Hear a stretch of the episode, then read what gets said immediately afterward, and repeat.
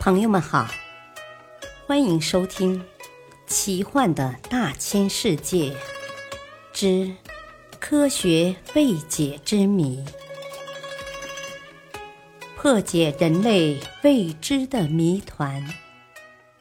播讲：汉月。日本龙三角之谜，千百年来。在人们的内心深处，潜藏着对浩瀚海洋的畏惧。尽管人类进入文明社会后，有无数的船只航行在大洋之上，但直到今天，仍然有两个海域令航海者们谈之色变。其中一个是尽人皆知的魔鬼百慕大，而另一个的名气虽没有前一个大。但它的杀伤力却绝不逊于前者。在这里，船只神秘失踪，潜艇一去不回，飞机凭空消失，令这片海域拥有了太平洋中的百慕大三角的恶名，被称为最接近死亡的魔鬼海域和幽深的蓝色墓穴。它就是日本龙三角。坐标为北纬二十五度，东经一百四十二度。几个世纪以来，船只莫名沉没、飞机离奇失踪的奇异事件，一次又一次地发生在这一区域。龙三角第一次得到恶名，是一九八九年查尔斯·伯利兹出版了《龙三角》一书后，而伯利兹正是百慕大魔鬼三角的作者。一九八零年九月八日，相当于泰坦尼克号两倍大小的巨轮“德拜夏尔号”装载着十五万吨铁矿石，来到了距离日本冲绳海岸两百海里的地方。这艘巨轮设计堪称完美，已在海上航行了四年，正是机械状况最为理想的时期，因此船上的任何人都会感到非常安全。这时，船遇上了飓风，但船长对此并不担心。在他眼里，像德拜夏尔号对付这种天气应该毫无问题。他通过广播告诉人们，他们将晚些时候到达港口，最多不过几天而已。可是，岸上的人们在接到了船长发出的最后一条消息。我们正在与每小时一百公里的狂风和九米高的巨浪搏斗后，德拜夏尔号及全体船员便失踪了，消失的无影无踪。这是一场巨大的灾难，但它并不是孤立的、唯一的。在第二次世界大战中。交战双方的潜水艇同样在这里遭遇了厄运。据美军统计，凡在此执行任务或陆经此处的美军潜艇中，有五分之一因非战斗因素失踪，总数达五十二艘之多。二战后期，为了夺取海上优势。美国海军第三十八航母特遣队对日本的神风突击队发起了三天三夜的狂轰滥炸。正当舰队重新补充燃料，准备再战的时候，在这片海域不得不与恶劣的自然环境展开了一场生存之战。当时，在强大的飓风和十八米高恶浪的袭击下。十六艘舰船遭到严重破坏，两百多架飞机从航母上被掀到了海里，七百六十五名海军水兵遇难。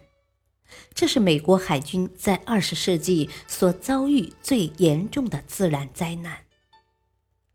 一九五七年三月二十二日凌晨四点四十八分，一架美国货机从威克岛升空，准备前往东京国际机场。机组成员是六十七名军人，飞行时间预定为九个半小时。飞机上准备的燃料足够十三个半小时的航程。在开头的八个小时，飞机飞行状况一切正常，下午两点，驾驶员发出信号，预计到达时间为下午五点。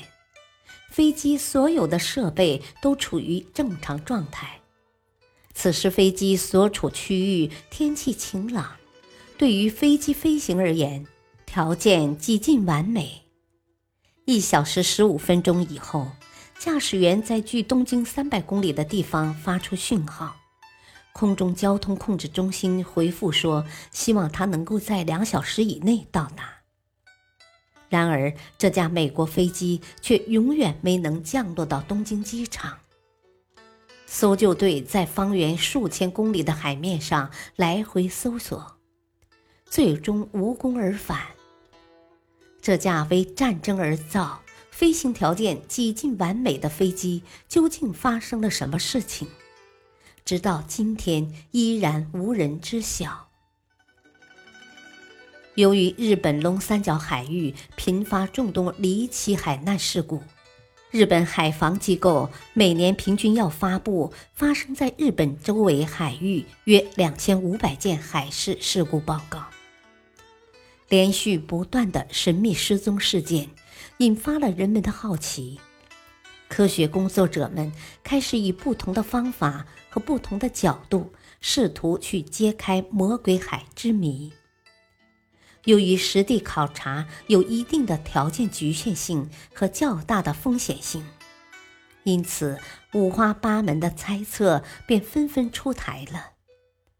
流传最久的是海洋怪兽兴风作浪的传说。但在当代科技面前，这一假设已渐渐褪色。磁偏角现象是航行中的船只迷航甚至失踪的假设也难以成立。磁偏角是由于地球上的南北磁极与地理上的南北极不重合而造成的自然现象。这种偏差在地球上的任何一个位置都存在。并不是日本龙三角所特有。早在五百年前，哥伦布提出磁偏角现象后，它早已成为航海者的必备知识，故它不可能简单的成为拥有现代化设备的船只迷航和沉没的原因。飓风说，目前得到的认同最多。据海洋专家观测。强大的飓风经常在日本龙三角的海域中酝酿。这片不幸的海域是飓风的制造工厂，其温暖的水流每年可以制造三十起致命的风暴。这一点可在那些失事船只最后发出的只言片语中得到印证。于是，有些专家认为是飓风使得那些过往船只的导航仪器在一瞬间全部失灵，最终导致船舶失事的。但是，当今大型的现代化船舶是按照能抵御最坏情况的标准制造的，按理说，仅凭一场飓风并不能击沉它们。